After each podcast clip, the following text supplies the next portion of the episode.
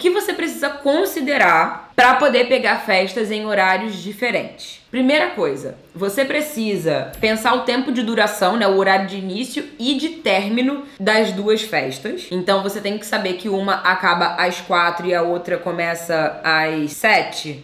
Beleza, você tem uma folga aí. Só que às vezes acontece de você ter uma festa quatro e outra festa 6. E aí você precisa pensar também no seu tempo de deslocamento de um lugar para o outro. Às vezes você tá numa, numa festa que acaba 4 e você fechou uma outra festa que começa às 5. Eu já fiz isso. Só que eu só faço isso, eu sempre chego 20 a 30 minutos antes nas festas. Então, se eu tenho uma festa que começa às 5, eu vou chegar 4 e meia, 4 e 40, 10 para as 4. Eu não posso sair de uma festa que acaba 5 para fotografar uma festa que começa às 5. Mesmo que eu saia cinco minutinhos antes de uma e chegue cinco minutos atrasada na outra, eu não faço isso. Se compromete o meu horário com algum dos clientes, tô fora. Só que tem uma dica para isso também. Eu aviso se eu não tenho disponibilidade, por exemplo, eu tenho uma festa que acaba às 5 e outra festa que começa às 5. Segundo cliente, né, que quiser me contratar, tipo, eu já tenho uma de 5 às 9. Eu já tenho uma festa. Tem um cliente querendo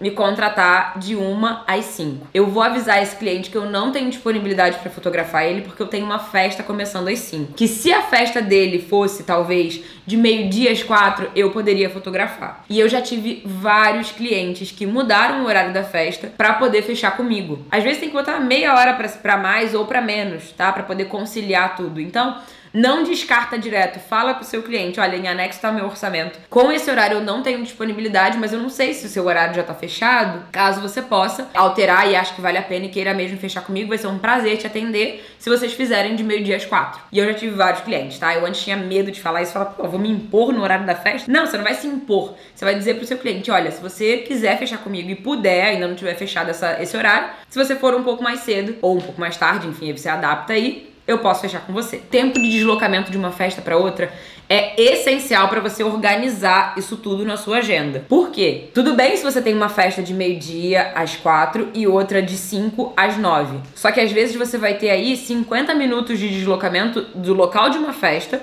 pro local da segunda festa. Então não vai rolar. Você precisa, para poder fechar isso, ter um tempo de deslocamento aí pequeno. E, gente, sempre coloquem margem de problema, né? Margem de tempo aí nesse meio de caminho. Então, eu sempre tento colocar o dobro de tempo que eu realmente preciso para aquele trabalho. Então, se eu sei que eu chego em 20 minutos, eu tenho que ter uns 30, 40 minutos ali até o outro local. Às vezes eu me arrisco quando é uma coisa assim, pô, muito perto. Tipo, uma é 4 e a outra é 5 horas. Eu sei que eu vou conseguir chegar a 4 e meia porque eu tô a 5 minutos do local, 10 minutos do local. E eu conheço essa região, é tranquilo e tal. E aí, se tiver alguma coisa, é, né, sei lá, bati de carro, teve algum acidente, tá trânsito, alguma coisa assim, eu sempre vou monitorando pelo Waze para poder olhar esse tempo de deslocamento, tá? Se tá tudo certo, porque às vezes ou eu me apresso mais, ou eu vou tranquila. E aí, qualquer coisa também, como eu sempre tenho 30 minutos antes do meu horário de começar de fato a festa, se eu tiver algum problema, eu posso ali invadir 15 15 minutos do meu tempo de fotografar a decoração com calma. Porque ainda não é